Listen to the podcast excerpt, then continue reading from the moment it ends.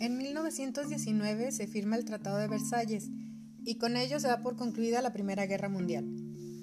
Estados Unidos había ingresado a la Primera Guerra Mundial en abril de 1917. El presidente en ese momento era Woodrow Wilson y había conseguido que su país permaneciera neutral durante los primeros años del conflicto.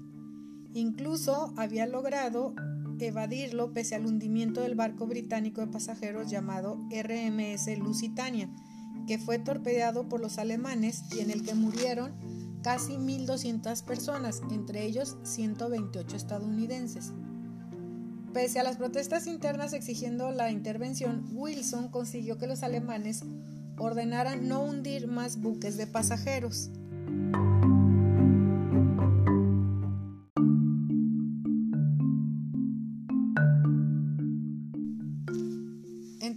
1915 y principios de 1917, Wilson fue reelecto y consiguió que Estados Unidos se mantuviera alejado del conflicto bélico.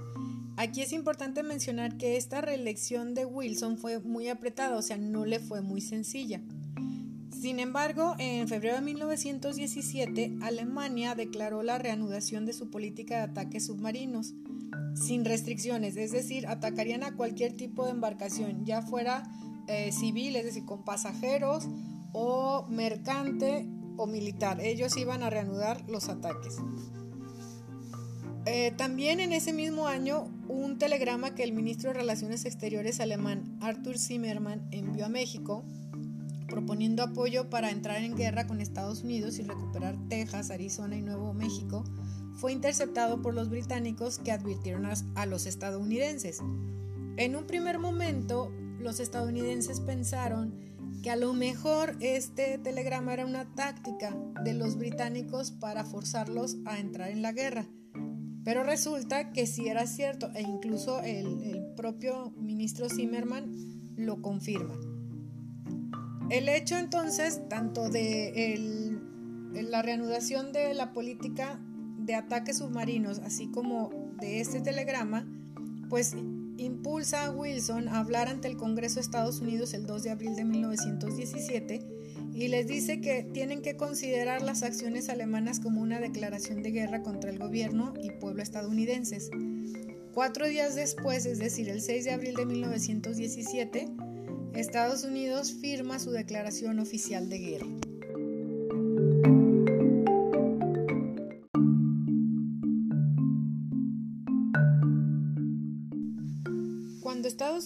Entra a la Primera Guerra Mundial, en Europa la guerra de trincheras había agotado a los bandos enfrentados, pues el conflicto había durado mucho más de lo que ellos habían previsto. De hecho, ellos suponían que quizá en un máximo de dos años se terminaba la guerra. Sin embargo, pues ya para 1917 llevaban prácticamente tres años y la guerra parecía no tener final. Por otra parte, eh, Rusia sale también de la guerra en 1917 debido a que el 15 de marzo de ese año el zar Nicolás II Romanov fue forzado a abdicar. Él y su familia fueron detenidos y deportados a los Urales, donde serían asesinados en julio de 1918. Eh, cuando el zar abdica, se instaura en Rusia un gobierno provisional dirigido por Kerensky. Sin embargo, pues ese, gobierno va a ser débil, pues no, no es un gobierno fuerte, no fue elegido democráticamente. Y para noviembre de 1917, este gobierno provisional de Kerensky que se había instaurado, pues fue derrotado por los bolcheviques que tenían entre sus prioridades firmar la paz con Alemania y retirarse de la guerra. Eh, esto de, retirarse de la guerra sucede el 3 de marzo de 1918 en el Tratado de Brest-Litovsk. Eh, las medidas que se van a tomar en este tratado le van a implicar a Rusia la pérdida de algunos territorios, pero pues también va a dejar ya de manera total el control a los bolcheviques.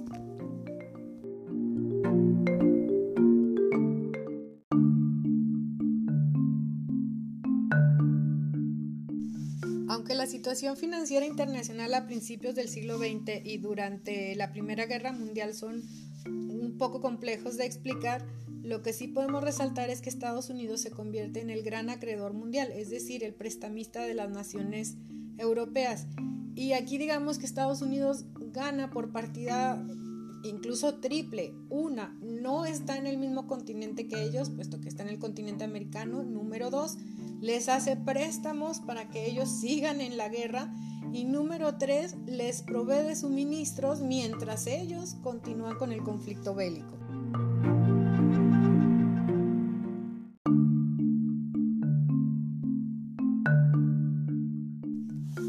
Una vez que Estados Unidos entra a la guerra, ahora se enfrenta ante el problema de cómo financiar esta intervención en el conflicto bélico.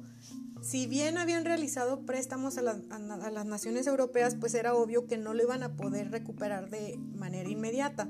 Entonces necesitaban liquidez para poder entrar a la guerra. ¿Qué hacen? Pues empiezan a ofrecer algo que se conoce como los bonos de la libertad o bonos libertad. Estos bonos lo ofrecen, los ofrecen a la población civil estadounidense y consisten en eh, lo siguiente, digamos que tú dices, si yo quiero comprar un bono de guerra, que vamos a suponer cuesta mil pesos, y a cambio el gobierno te dice, eh, terminada la guerra, porque estamos prácticamente seguros que vamos a ganar la guerra, eh, tú no vas a recibir solo mil pesos, también vas a recibir un interés por esa inversión muchos banqueros se dan cuenta de, esto y también deciden invertir en la guerra.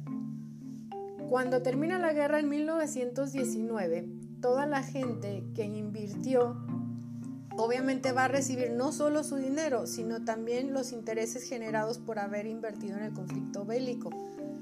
Y además, eh, las medidas impuestas a Alemania, sobre todo, en el Tratado de Versalles van a hacer que Estados Unidos reciba de manera constante dinero y también consideren que habían hecho préstamos y las naciones europeas tenían que pagar a Estados Unidos. Entonces Estados Unidos tenía dinero por todos lados.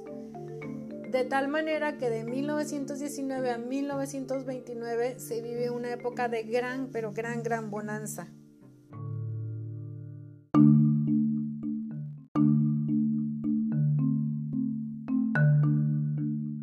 Los estadounidenses que habían comprado, por ejemplo, un bono libertad en mil pesos, recibieron 1.250 cuando la guerra termina.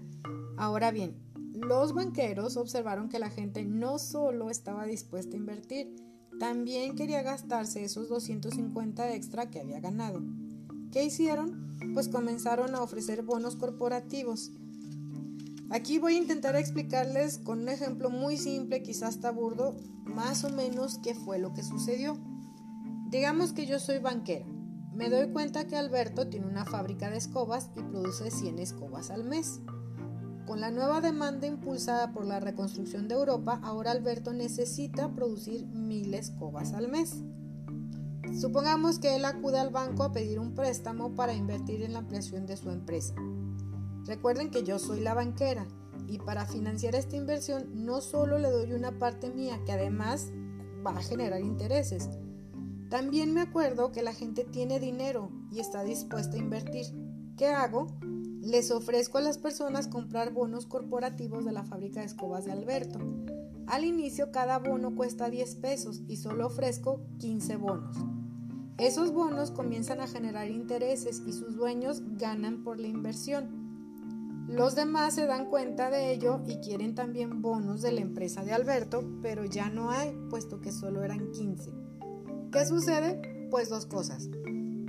Por un lado, busco yo otra persona, vamos a suponer, busco a César, él tiene una empresa de cubetas, de tinas, y entonces le ofrezco lo mismo que a Alberto, eh, bonos corporativos de su empresa para que la gente invierta en ello, él amplíe su empresa, tenga mayor producción y por ende obtenga más ganancias. Eso por una parte.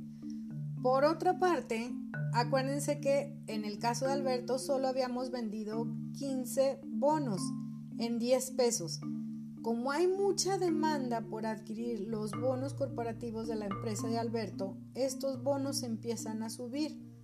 Y entonces algunas personas se dan cuenta que ya no cuestan nada más 10 pesos, que ahora la gente está dispuesta incluso a pagar el doble, es decir, 20 pesos por cada uno de esos bonos.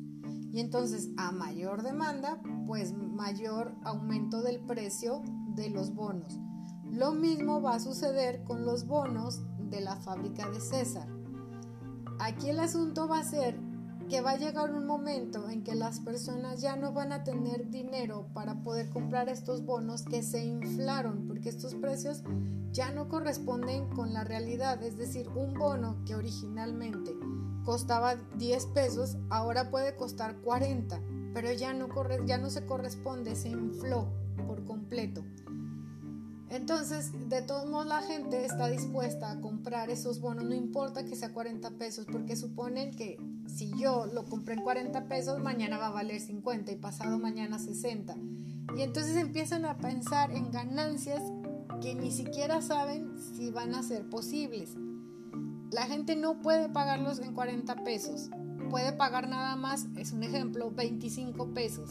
¿Qué hace? Me dice a mí como banquera pues este, no tengo más que 25 pesos, no puedo comprarte el bono 40. Y entonces yo le digo, no te preocupes, te lo fío. O sea, te doy crédito sobre ese bono de 40 pesos y de todos modos, pues como estás ganando y ganando y ganando, pues me lo vas a poder pagar sin ningún problema.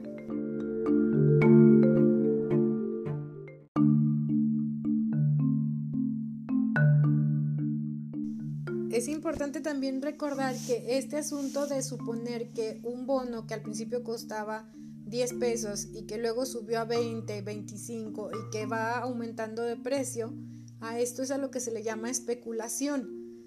Eh, a veces puede ser real, pero en ese momento estaba todo muy disparatado.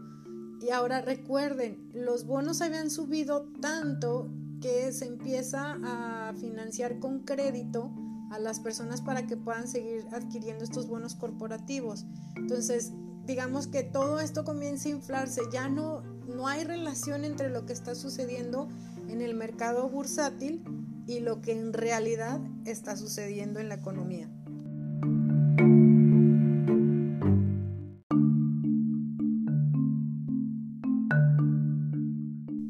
Ahora bien, también comienza a suceder algo más. Acuérdense que eh, se estaban produciendo mil escobas mensuales. Llega un momento en que el mercado se satura, ya no se requieren mil escobas mensuales, porque todo el mundo tiene hasta 3, 4, 5 escobas en su casa. Entonces ya no, ya no se necesitan las escobas. Y repentinamente empieza a caer la producción de las escobas, por un lado. Por el otro lado, según lo que yo he visto, también dicen los expertos que este mercado de, financiero y la especulación, nadie sabe también por qué. De pronto, digamos que la gente comenzó a desconfiar y de pronto ya nadie quiso comprar bonos corporativos. Según yo, lo que he visto, les digo, nadie sabe a ciencia cierta por qué sucedió eso. Comienza a haber desconfianza. Entonces, esta desconfianza más la sobreproducción es parte de lo que va a empezar a generar problemas. Porque resulta que Alberto, de estas mil escobas mensuales que le pedían, de pronto cae su producción y le dicen, ya no queremos mil, ahora nada más necesitamos 800. Ok, eh, baja la producción, mantiene su misma cantidad de empleados y tal vez todavía pueda mantener el mismo precio. Pero resulta que al siguiente mes le dicen, ¿sabes qué? Ya nada más 500 escobas él tiene que ajustar los precios y ya no va a obtener la ganancia, por un lado. Por el otro, va a decir, pues es que antes tenía, no sé, también mil empleados, pues ya no puedo mantener los mil empleados, voy a tener que eh, deshacerme de 500 y desemplea a 500 personas. Ojo con eso, estas 500 personas probablemente también habían estado especulando en la bolsa y habían comprado acciones y acuérdense que muchas de ellas las habían obtenido con créditos. Entonces, de pronto ya no tienen dinero ni para consumir ni para pagar los créditos. En ese momento también va a ser eh, el boom del crédito no solo en las cuestiones financieras, también en electrodomésticos y en automóviles, en vivienda. Entonces, imaginen a una persona que debe prácticamente todo lo que tiene en su vida, su casa, su automóvil, su refrigerador y además debe por estos bonos que compró en la bolsa. Y encima se quedó sin empleo. Y si tenía poquitos ahorros, va al banco y pide al banco esos ahorros y el banco le dice, ¿sabes qué es que están invertidos? Están invertidos en la empresa de César. Y entonces eh, esta persona dice, pues no me, no me importa, yo quiero mis ahorros. Y, el banquero, en este caso suponía que yo era la banquera, yo le digo, déjame ver con César y déjame pedirle a César que me, que me regrese el dinero que le presté. Voy con César y César me dice, no, no puedo porque también mi producción bajó, también yo tuve que desemplear gente, por lo tanto, pues no tengo manera de pagarte. Entonces voy con Alberto y le digo, Alberto, también a ti yo te presté, necesito que me devuelvas el dinero porque eh, me están pidiendo el dinero. Y Alberto también me va a decir, pues es que yo tampoco puedo, mi producción bajó y también tuve que desemplear gente y no puedo, no puedo pagarte. ¿Qué sucede? Pues va a llegar un momento en que tanto Alberto como César se van a declarar en quiebra. Y el asunto es que yo como banco no puedo hacer mucho porque mucha gente me debe pero no tiene para pagar. Y lo que yo invertí con ellos, pues tampoco no puedo obtener nada, prácticamente se pierde. ¿Qué sucede? Que yo me declaro en quiebra y entonces todo el sistema financiero se va a venir abajo. Eh, ¿Qué va a suceder en, en octubre de 1929? Les digo, primero el problema va a suceder con la bolsa. Digamos que la gente prácticamente dejó de comprar acciones y entonces ya el dinero ya no se movió. Y eso vino desencadenando otras cosas hasta que se colapsa todo, eh, las empresas y los bancos quiebran, hay desempleo, no hay inversión y, el, y pues no, no, la economía se viene abajo.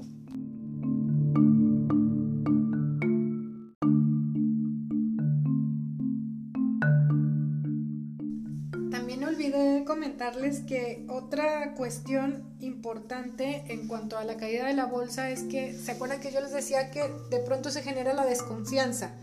Y entonces ya nadie compra acciones y los que tienen acciones, vamos a suponer, de las fábricas de Alberto y de César, que las habían comprado incluso, ¿se acuerdan? En 40 pesos, dicen, bueno, eh, vende mis acciones para recuperar dinero nadie las va a comprar en 40 pesos, ni por error. Entonces dicen, bueno, ok, véndelas en 30. Nadie las quiere en 30 tampoco.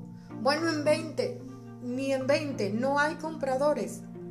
Ahora, recuerden que estas acciones que se habían comprado hasta en 40 pesos, parte de ese valor era crédito. Entonces ahí está también otro punto que va a provocar lo que va a ser la crisis financiera y la caída de la bolsa.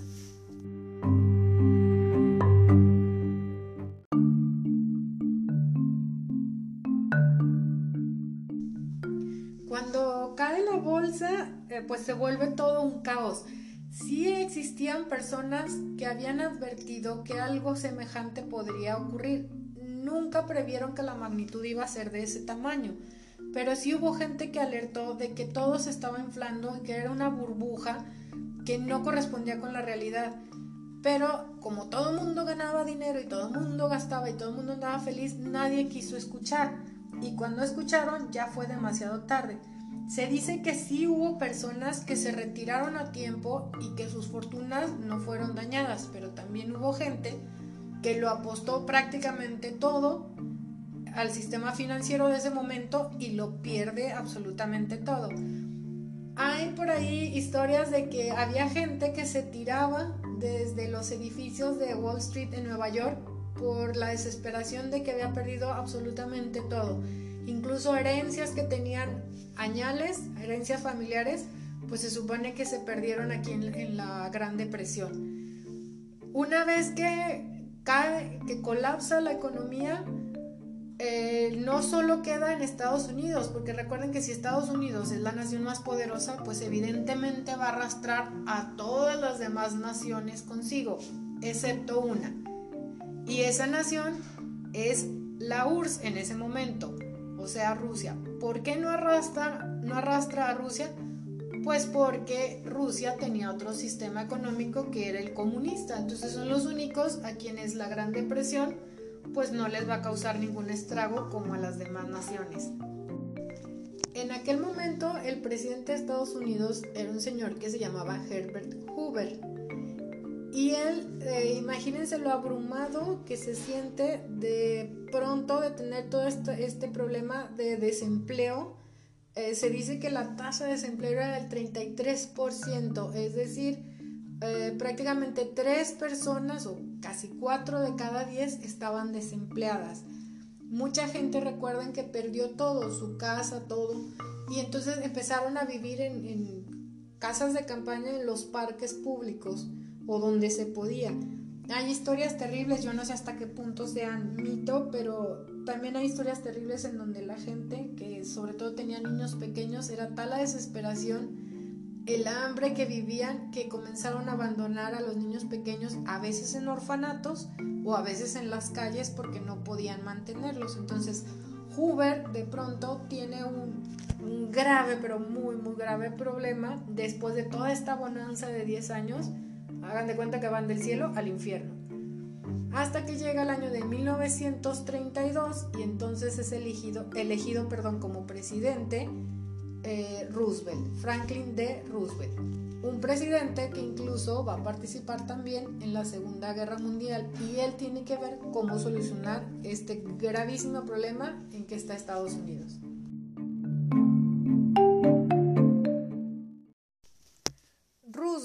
Va a implementar algo que se conoce como el New Deal o el nuevo trato y es una política eh, encaminada pues a resolver los problemas económicos que sufría Estados Unidos. Entre estas políticas que se van a implementar, una de ellas es eh, la inversión eh, con los grandes empresarios y con los banqueros para intentar reactivar la economía, por un lado. Por el otro, comienza la construcción de grandes obras de infraestructura. Eh, otra cuestión es que se establece un seguro de desempleo que continúa vigente hasta nuestros días. Se establece también una jornada laboral de 40 horas semanales. Se busca la protección de ancianos y de niños. De hecho, eh, se habla de la abolición del trabajo infantil, es decir, de protección a los niños. Y otra serie de, de aplicación, de, perdón, de medidas y estrategias económicas porque Roosevelt pues se encuentra realmente en una situación desesperada.